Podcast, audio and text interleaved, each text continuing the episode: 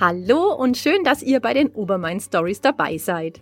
Wer die letzte Folge gehört hat, der weiß, dass ich euch hier einige weibliche Gründerinnen, Gewerbetreibende und Künstlerinnen aus der Region Lichtenfels vorgestellt habe. Ja, und wie angekündigt stehen dafür heute die Männer und ihr Business im Fokus. Das heißt, ich nehme euch heute mit in die Welt der Liköre und des Fußballgolfs und zum Schluss werfen wir noch einen Blick in den neuen Barbershop, der vor rund einem Jahr seine Türe in Lichtenfels geöffnet hat. Los geht die Reise aber in Ebensfeld Dort gibt es nämlich bei der Familie Sebald schon eine gewisse Familientradition des Schnapsbrennens. Und genau diese setzt Georg Sebald in Form der Likörmanufaktur Häfnersgerch seit gut zwei Jahren fort. Wie sich das Ganze aber genau ergeben hat und was dafür alles nötig ist, hat mir Schorsch in einem Interview verraten, das ihr jetzt im ersten Beitrag zu hören bekommt. Äh, lieber Schorsch, ich bin erstmal neugierig, wie bist du auf die Idee gekommen, eine Likörmanufaktur ins Leben zu rufen? Ja, es war eigentlich im wahrsten Sinne des Wortes eine Schnapsidee. Okay.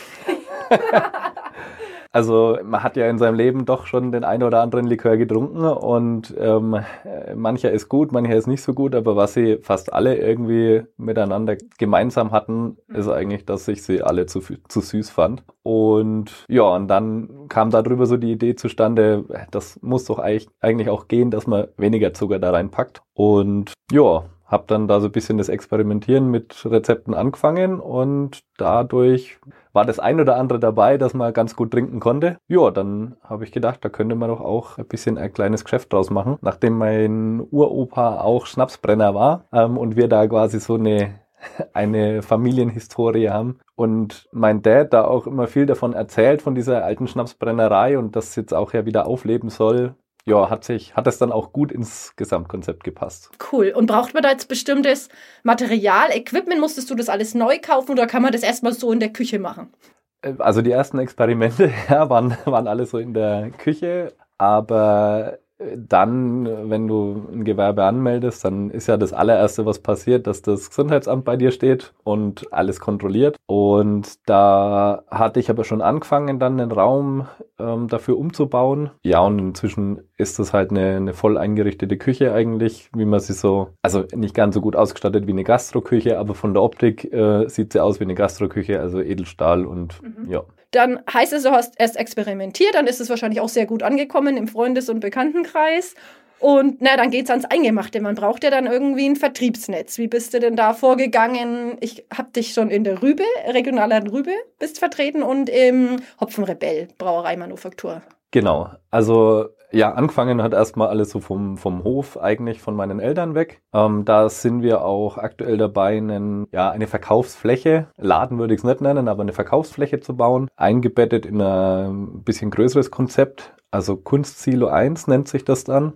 Das okay. war früher mal ein Fahrsilo aus der Landwirtschaft, ähm, das jetzt überdacht ist und das ja so ein bisschen die Heimat werden soll von allem, was irgendwie kunsthandwerklich so äh, möglich ist. Das heißt, da ist auch, wird es auch Holzdeko geben und eventuell an, an Kaffee, der hier regional geröstet ist, zum Beispiel meine Liköre, ja, alles, was man irgendwie so künstlerisch machen kann. Es wird Bilder geben. Ja, da sind wir relativ weit. Mhm. Das mhm. wird äh, auf jeden Fall heuer noch eröffnet, je nachdem, wie dann auch mit Corona so die Lage ist und was möglich ist. Also vom Hof weg habe ich angefangen und ja, im Bekanntenkreis ist da erstmal relativ viel. Das war ja dann, wo ich angefangen habe, war direkt das Weihnachtsgeschäft vor der Tür und ja, das, da ist es natürlich sehr, sehr gut gleich angekommen. Ja, wie du gesagt, schon gesagt hast, inzwischen bin ich beim äh, Hopfenrebell in Staffelstein in der, in der Verkaufsfläche mit drin und im Rübi Regionalladen. Demnächst macht jetzt auch die Adams Kaffeerösterei in Bad Staffelstein auch noch auf. Ähm, da wird auch wahrscheinlich nicht alle Sorten, aber eine Auswahl geben, weil ich mit dem Adams Café einen Kaffeelikör eben gemacht habe. Ja, und dann passt es eben auch dort gut eigentlich in die, ähm, in die Fläche und ja. Gut, und damit wir zum Schluss den ZuhörerInnen noch ein bisschen das Wasser im Mund zusammenlaufen lassen, zähl doch nochmal auf, welche Sorten du alles hast. Also aktuell ähm, gibt es Kümmellikör, Kakao, Kaffee die 3K. Zitrone, Johannisbeere, Haselnuss. Im Winter gibt's Bratapfel. Ähm, und jetzt ganz neu, die werde ich am äh, Autofrühling in Staffelstein das erste Mal dann zum Verkauf haben, wird's ähm, Pflaume geben. Rhabarber ist gerade so im Entstehen. Und der Bierlikör, der wird auch kommen, wobei ich da noch nicht weiß, wann der soweit sein wird. Vom Thema Genuss wollen wir jetzt mal zum Sport kommen. Genauer gesagt zum Fußballgolf Obermain. Kommenden Samstag am 26. März startet nämlich eine neue Saison und das habe ich einfach mal zum Anlass genommen, den Gründer Patrick Zenk erst einmal zu fragen, wie er überhaupt auf die Idee gekommen ist, eine Fußballgolfanlage in Grundfeld zu eröffnen. Das ist eine ganz witzige Idee gewesen.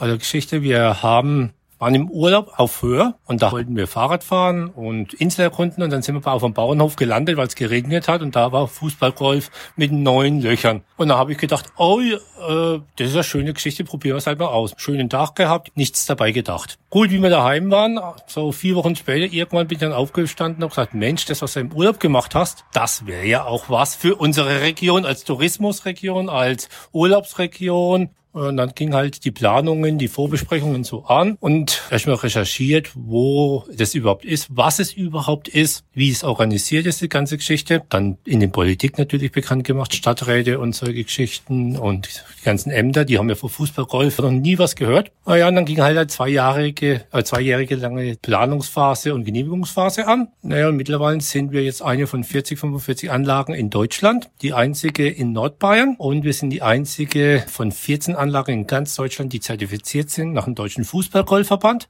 Ach, den gibt's auch. Da gibt's auch, ja, das wissen auch viele nicht. Äh, mittlerweile ist es so, dass es auch deutsche Meisterschaften und Weltmeisterschaften gibt und geplant ist, früher oder später die Sportart auch mal olympisch werden zu lassen. Da müssen natürlich Vorgaben gemacht werden mit dem deutschen Sportbund, dass man da beitritt und so. Aber Ziel mhm. sollte schon mal sein von den Verantwortlichen vom Verband her, dass das irgendwann mal eine offizielle, richtige ähm, Olympiasportart wird. Entstanden ist das Ganze übrigens Mitte der 90er Jahre in Skandinavien und hat sich dann allmählich auch in anderen Ländern rumgesprochen. Den großen Boom gab es dann aber eigentlich erst in den letzten fünf bis sechs Jahren. Was mich jetzt natürlich noch interessiert hat, war die Frage, wie das mit dem Fußballgolf eigentlich am besten klappt, beziehungsweise worauf es dabei ankommt. Naja, wie es klappt, ähm, das ist eigentlich das Schöne an dieser Sportart, dass es niemand vorher üben muss oder probieren muss. Ähm, jeder kann gegen einen Ball treten und das ist ja ein normaler Fußball, mit dem wir spielen. Die Bahnen sind zwischen ähm, 25 und 120 Meter nur lang. Also andere Anlagen haben schon viel weitere, da gehen es bis 200 Meter. Und ähm, ganz witzig ist immer, wenn da Familie kommt, ähm, zwei Kinder, Vater und Mutter in der Regel, ähm, gewinnt immer die Mutter, weil ja, das ist für Sie wahrscheinlich als Mutter auch nicht schlecht.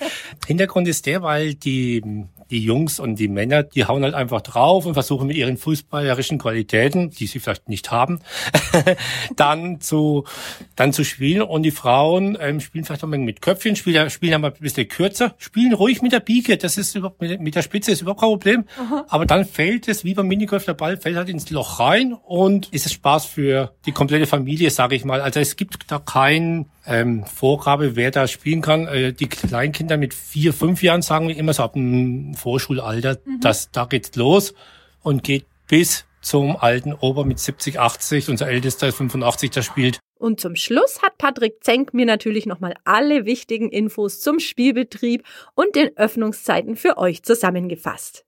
Äh, los geht's am kommenden Samstag, das ist der 26. März, wenn die Zeit wieder umgestellt wird, wenn es rauswärts geht. Da beginnt die Saison und sie geht immer bis Ende Oktober, ähm, je nachdem wie die Witterungsverhältnisse dann hinten raus sind. 1. Oktober, vielleicht die Herbstferien noch, je nachdem. Mhm. Und grundsätzlich ist es so, außerhalb der bayerischen Ferien ist es Mittwoch, Donnerstag und Freitag ab 14 Uhr, Samstag und Sonntag ab 10 Uhr. Und in den Ferien sind wir immer jeden Tag ab 10 Uhr da, äh, ohne Ruhe da. Wir bieten auch Komplettpakete an. Bei uns kann man ohne Probleme Kindergeburtstag äh, feiern. Da kommen Sie mit Ihren Kindern, haben eine saubere Wohnung und dann bekommen Sie bei uns auch noch Chicken Nuggets mit, ähm, mit Pommes. Wir arbeiten da im, zusammen mit dem Haus Frankenthal in Vierzenheiligen zusammen und somit haben wir die komplette Speise, gerade wo oben ist, haben wir auch bei uns. Das heißt vom Chicken Nuggets bis hin zum Schäufeler mit Kloß bieten wir für Gruppen auf Vorbestellung alles an.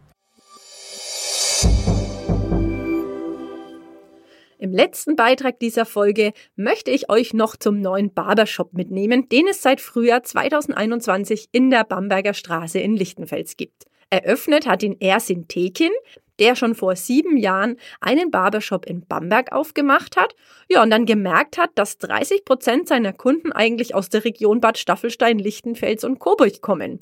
Die haben ihn dann natürlich darauf angesprochen, ob er nicht auch hier in der Gegend was aufmachen könnte. Und glücklicherweise hat er dann auch eine Immobilie gefunden und ist mittlerweile total zufrieden, wie es läuft. Ich habe ihn dort quasi mitten im Tagesgeschäft besucht und fand bei unserem kurzen Gespräch besonders interessant, wie Ersin den Job des Barbiers für sich definiert.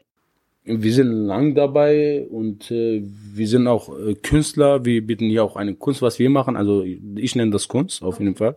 Und es gibt Leute, die auch vor einem Jahr Pizza verkauft haben mhm. und jetzt einmal komischerweise auch Barbier geworden. Es gibt's auch. Genau, die Leute wissen, wo gut ist. Mhm. Und wir sind immer noch aktuell seit eigentlich von Anfang an unsere Barbershop in Bayern Nummer eins bei Bewertung Google. Wir haben auch viele bekannte Leute bei uns. Eine von denen ist Alexander Hermann, ist äh, Sternkoch Deutschland bekannt. Er kommt immer meistens nach Bamberg, jede zweite, dritte Woche ist er bei uns. Dann wollte ich natürlich noch wissen, was er überhaupt alles so an Leistungen in seinem Laden für den Mann anbietet. Um die Männer hier geht's. Wir haben äh, hier eine Männerkonzeptkarte.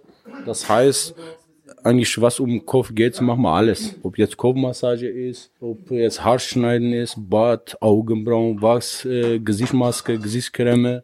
Äh, wir haben extra noch eine Maschine, die wo eigentlich äh, auch so Dampf, Luft rauslässt bei Männern und äh, danach kommt eine schöne warme Tuch auf Gesicht. Das Gesicht ist ein bisschen auf jeden Fall äh, nach Rasur sich halt, äh, wie, wie sagen wir das, berührt, genau. Ja. Dass das Ganze so gut läuft, zeigt wiederum, dass Männer zunehmend Wert auf ihr Äußeres legen. Und das hat mir Ersin abschließend natürlich noch bestätigt. Vor zehn Jahren war ganz anderes gewesen, sind mehr so die Damen bei Friseurstunde lang gewesen. Mhm. Aber heutzutage, wenn man so junge Leute guckt, äh, wir haben Kunden hier, die wo jede Woche, jede zweite Woche kommen, sich fresh machen. Und äh, die haben auf jeden Fall so jetzt, sagen wir, in dieser Zeit äh, legen sich Männer viel Wert drauf auf Friseur. Und äh, das ist auch ein wichtiger Punkt. Gefällt auch die Damen. Gefallen hat euch hoffentlich auch diese Ausgabe der Obermain Stories. Bei Fragen, Themenwünschen oder auch Kritik meldet euch jederzeit gern per Mail an info@obermain-stories.de. Alle Infos zu den heute vorgestellten Projekten gibt's natürlich wie immer in den Show Notes. Wir hören uns dann in zwei Wochen, also am 6. April wieder. Bis dahin gibt es natürlich weiterhin News und Content auf meiner Website und über den Instagram- und Facebook-Kanal. Ich wünsche euch jetzt schon mal noch eine schöne sonnige Woche und sage ciao ciao bis zum nächsten Mal.